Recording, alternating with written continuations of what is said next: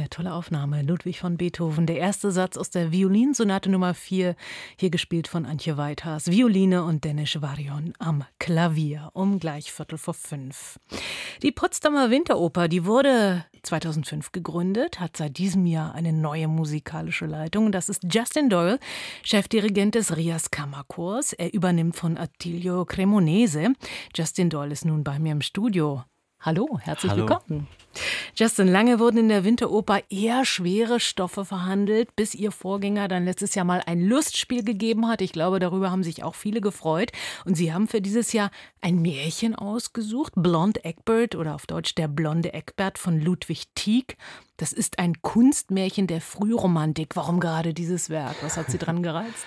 Tolle Frage. Es ist eigentlich auf dem Papier es ist ziemlich, ziemlich äh, außergewöhnlich zu sein mit Händel, Artis und Galatea und dann diese Teak-Märchen ähm, Genau, Sie von Judith Weir kombiniert. Aber ähm, also auf der einen Seite brauchen wir alle viel mehr ähm, äh, Comedy oder etwas, das ähm, äh, mit Freude voll ist, statt Tragödie natür- natürlich. Aber dieses Stück ähm, von Judith Weir ist wirklich interessant. Es, ist, es geht wirklich tief und es, es hat irgendwie so einen Fokus auf nicht Wahnsinn genau, sondern ähm, diese Unsicherheit, das Liebe bringt. Und ähm, das hinter alle Leute gibt es immer etwas tiefer. Und, ähm, und die beiden Stücke zusammen passen eigentlich als ein ganzer Abend, das quasi so ein Psychodrama ist. Okay, da bin ich gespannt. Ja, Sie sagen schon, über Wahnsinn könnte man so sagen, auch Verfolgungswahn. Ich habe ein Ja, bisschen gelesen, klar. der Stoff ist sehr verworren. Es wird manchmal mit Frau Holle auch verglichen, ähm, diese Geschichte. Sie haben es gerade schon gesagt, Sie verbinden dann diese Oper Blond Egbert, komponiert von der Schottin Judith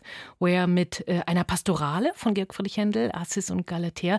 Warum genau diese Kombination? Wie passt denn das musikalisch zusammen? Also eigentlich ist dieses Schlosstheater in einem Neue, Neues Palais ganz besonders. Es ist so klein, es- ich, wir haben ungef- ungefähr 200 220 Leute oder so passen drin. Es ist wirklich klein und so schön. Und der Graben ist auch ganz klein, das heißt, man kann nur sechs Leute drin haben.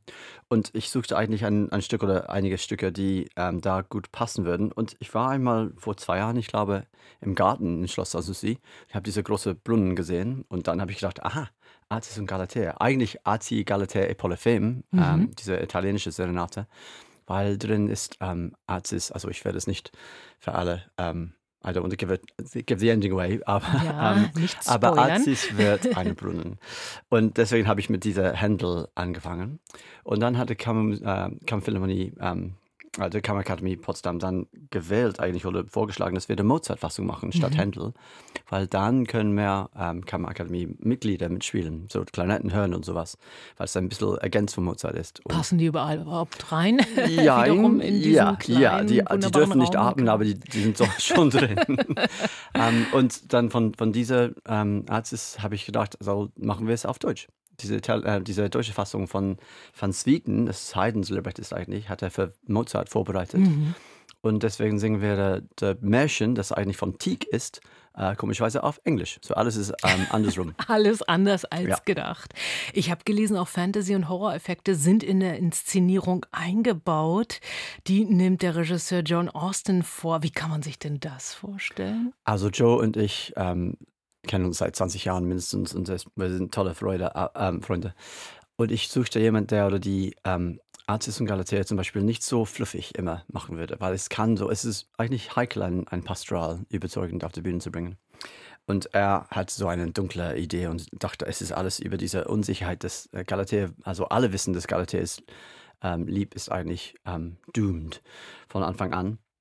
Und er hat mit äh, Anne, seinen ähm, äh, Kostümier und Designer, Verdammt also, sozusagen. also äh, sie, hat es, sie haben es wirklich super zusammengepasst, damit es wirklich wie ein Abend klingt und, und aussieht. Ähm, und es ist so ein gesamtes Kunstwerk, die beide Stücke zusammen. Und äh, ich glaube, er hat, hat so viel, viel ähm, gedacht über alle Themen, aber er macht es ganz leicht in der Probesaal und wir verstehen also leichter Horror. Ja, nee, ich meine, für die, für die Mit, äh, Mitarbeiter und, und Schauspieler ist es ganz Mhm. klar zu, zu verstehen, was er, was er meint.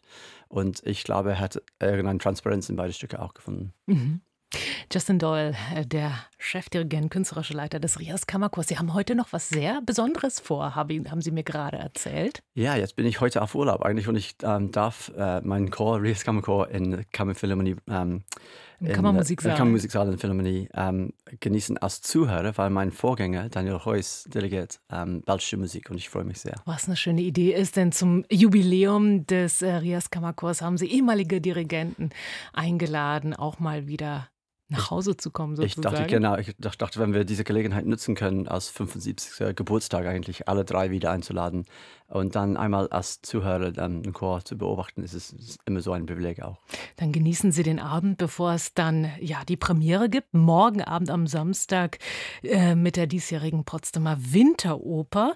Morgen Abend ist die Premiere im Schlosstheater im Neuen Palais um 19 Uhr. Mit dabei also die Kammerakademie Potsdam. Und wer nicht mehr in die Premiere kommt, es gibt noch weitere sechs Aufführungen im November. Die Termine, die finden Sie online auf der Homepage der Kammerakademie. Justin Doyle, herzlichen Dank für den Besuch. Danke.